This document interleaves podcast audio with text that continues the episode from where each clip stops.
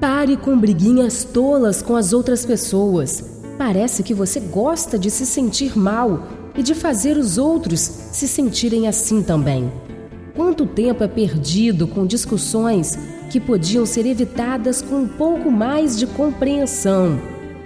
Pense nisso a próxima vez que se sentir propenso a iniciar uma batalha de palavras.